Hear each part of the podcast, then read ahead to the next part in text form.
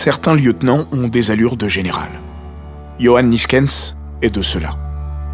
Le néerlandais fut un artisan indispensable de la révolution orange des années 70. Milieu de terrain en avance sur son époque, il a offert à Johan Cruyff la liberté indispensable à son génie.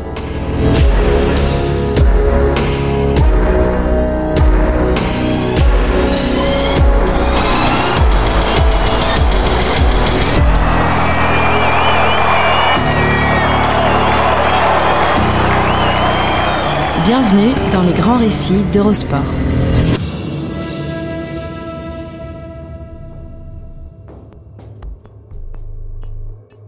Si les années 70 avaient dû se choisir un visage, elles n'auraient pas manqué de prétendants.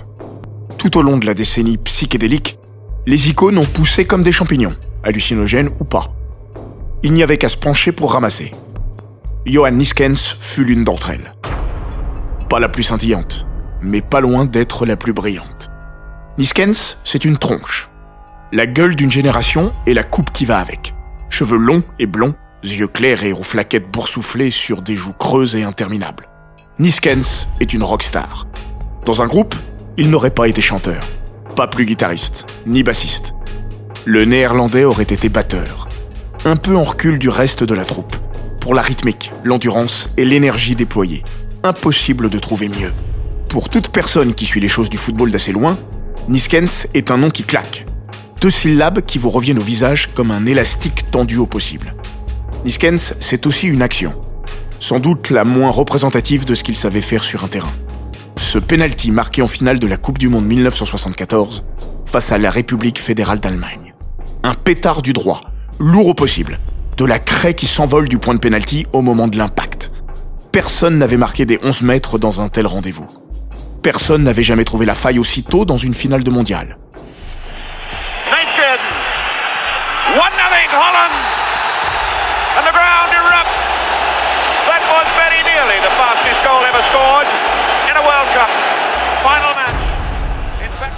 Voilà pour la partie émergée de l'iceberg.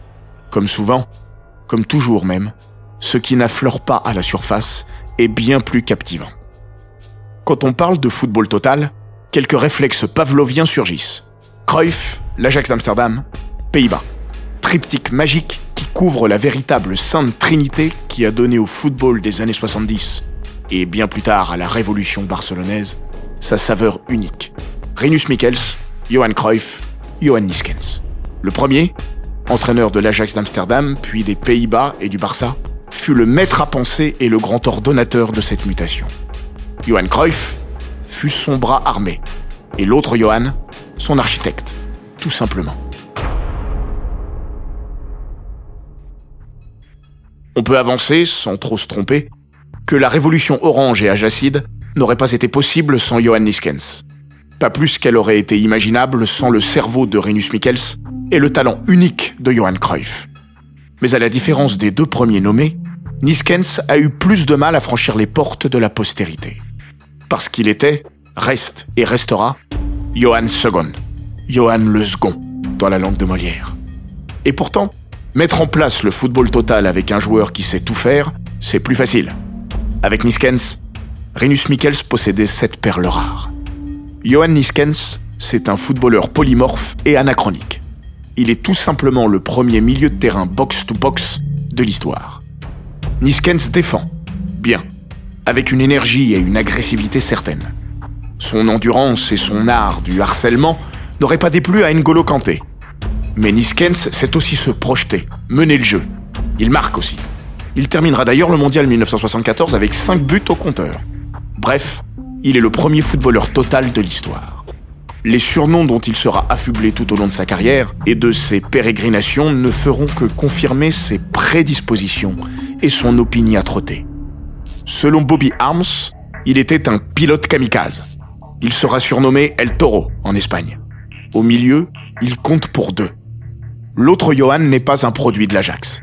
Niskens est né au football à une vingtaine de kilomètres d'Amsterdam, au Racing Club Hempstead, où il passera huit ans de sa vie. Pour l'anecdote, le jeune Johan aurait même pu faire carrière dans le baseball. Joueur émérite, il va jusqu'à disputer les championnats d'Europe junior à Rome. À 14 ans, il se voit sacré meilleur batteur du tournoi et est à deux doigts d'accepter un stage de trois mois au club de Chicago, avant de délaisser la petite balle blanche pour le gros ballon rond. À 16 ans, je jouais avec l'équipe première en deuxième division. Je sais que les recruteurs me surveillaient. À 18 ans, l'Ajax d'Amsterdam est venu me chercher. Je n'ai pas eu à hésiter. On ne refuse pas l'Ajax d'Amsterdam. Nous sommes en 1970, et le club rouge et blanc, finaliste malheureux de la Coupe des Champions en 1969, est la puissance montante du continent. Elle va bientôt le mettre au pas. Trois ans de suite. Au cœur de l'impitoyable machine rouge et blanche, Niskens lance sa carrière amstello-damoise en tant qu'arrière latéral droit. Cela durera une saison, celle de l'apprentissage du football total. Johan Niskens déclara à la radio Newstalk Il y avait beaucoup de répétitions à l'entraînement pour jouer compact et attaquer ensemble. De la couverture alternée, des changements de position. Quand le ballon était perdu, tout le monde pressait dans le camp adverse pour ne pas laisser l'équipe adverse se réorganiser. Les 11 joueurs, même le gardien, devaient savoir faire tout ça. Aucune erreur n'était permise. Entre Niskens et Cruyff, il n'est pas question de relation entre maître et apprenti. Les deux restent à la place qui leur est naturellement dévolue. L'ombre, relative, va très bien à Johan II, qui dira un jour à un journaliste qu'il n'a aucun problème à être le deuxième plus grand joueur du monde. Les deux hommes vont vite s'apprécier, et surtout, le courant passera très bien entre le jeune Niskens et l'idole Cruyff. Niskens est né 4 ans après JC, Johan Cruyff. Le joueur qu'il rejoint n'est pas encore une légende à trois ballons d'or, mais un footballeur déjà accompli, déjà quatre fois champion des Pays-Bas. Pour l'anecdote, Cruyff a joué au baseball étant gamin, et comme l'autre Johan, se débrouillait plutôt bien.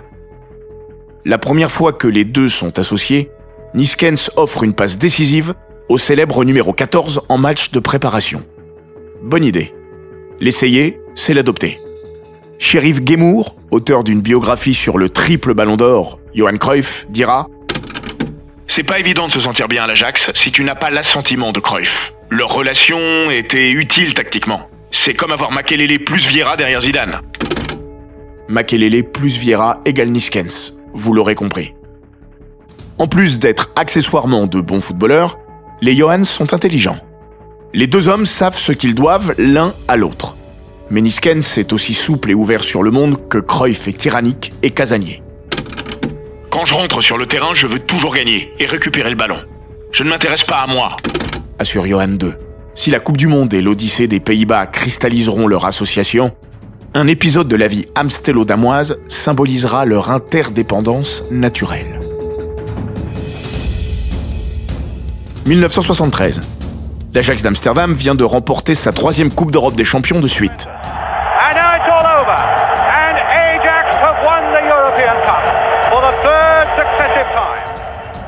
Le Panathinaikos et l'Inter de Milan, c'est la Juventus qui a cédé devant la Maestria Ajacide. À l'été, Georges Knobel prend les commandes de l'équipe première et souhaite que le brassard de capitaine enveloppe le biceps du joueur qui aura été plébiscité par ses coéquipiers. Capitaine Cruyff voit ce scrutin, à raison, comme un affront. Il subira un cinglant revers. Pete Kaiser devient le nouveau capitaine de l'Ajax. Le groupe a lâché Cruyff, qui aurait récolté trois voix, dont une qui compte. Sheriff Gemour dira encore Cruyff s'est retrouvé ultra minoritaire, mais Niskens avait voté pour lui. C'est un homme loyal. Et la loyauté, ça compte. Excédé par cet épisode, Cruyff rejoint Michels au Barça. L'été suivant, Niskens empruntera le même chemin vers la Catalogne. Parce que Johan I avait très envie que Johan II l'y rejoigne. Je n'ai pas réfléchi à deux fois quand le Barça m'a appelé. C'était pas très difficile de m'adapter à cause de ces deux-là. Leur aventure ne sera pas aussi fructueuse qu'à Amsterdam ou que l'été précédent, quand les Néerlandais et leurs deux chefs de file ont illuminé la planète lors du Mondial 1974. La révolution orange ne connaîtra pas l'épilogue que sa symphonie aurait mérité. L'histoire n'en est que plus mémorable. Cruyff, 27 ans, est au sommet de son art. Niskens devient quelqu'un sur la plus belle scène possible. Il n'a pas encore 23 ans. En Mondovision, les téléspectateurs découvrent ce footballeur capable de courir inlassablement, presser haut, tacler, prendre les commandes du jeu, frapper bien est fort et marqué.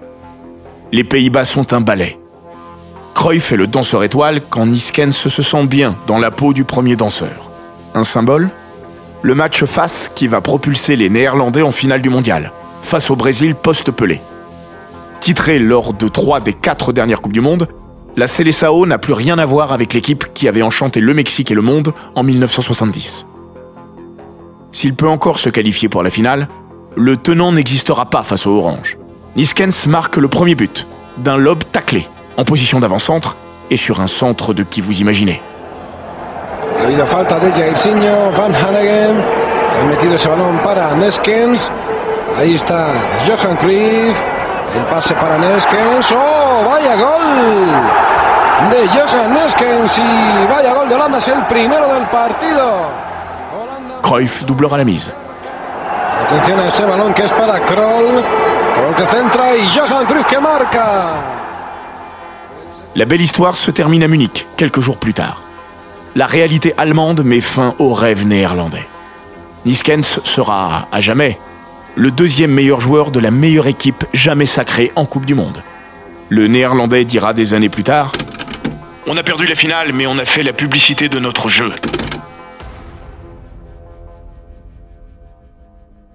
Sans Cruyff, qui a décliné la sélection pour des raisons qui restent aujourd'hui encore nébuleuses, Niskens aura une seconde chance du côté de l'Argentine en 1978. Mais une fois encore, les Pays-Bas s'inclineront en finale face à l'hôte de la compétition. Sans doute le plus grand regret de sa carrière. Niskens n'est alors plus un jeune homme, mais le guide des Pays-Bas. Et cette fois, Johan II s'incline au terme d'une finale qui ne pouvait échapper aux Albicelestes. Flags in the air. 3-1. Argentina have won the World Cup. There they are, champions of the world, 1978. 3-1 après prolongation. Comme en Allemagne, le public a adoré ce qu'il a vu, jusqu'à un certain point.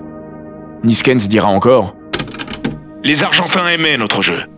Mais ça a tourné au fil du tournoi. Et évidemment, tout le monde était contre nous en finale. L'atmosphère était devenue. était devenue différente. il va s'en rendre compte physiquement, quand Passarella lui enverra un malicieux coup de coude au visage. Niskens dira enfin On devait s'y attendre. L'Argentine devait gagner cette finale. Pour des raisons économiques et politiques.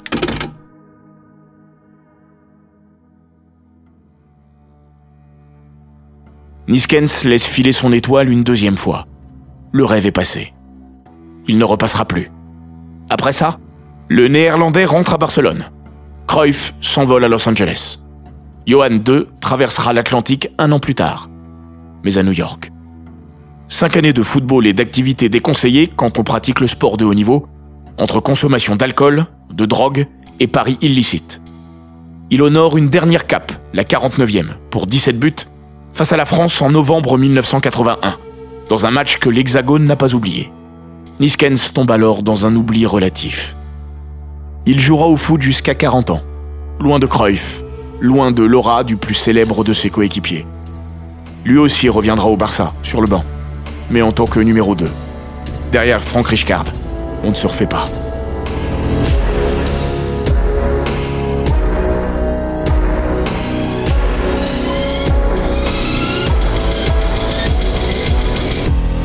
Cet épisode des grands récits d'Eurosport a été écrit par Maxime Dupuis.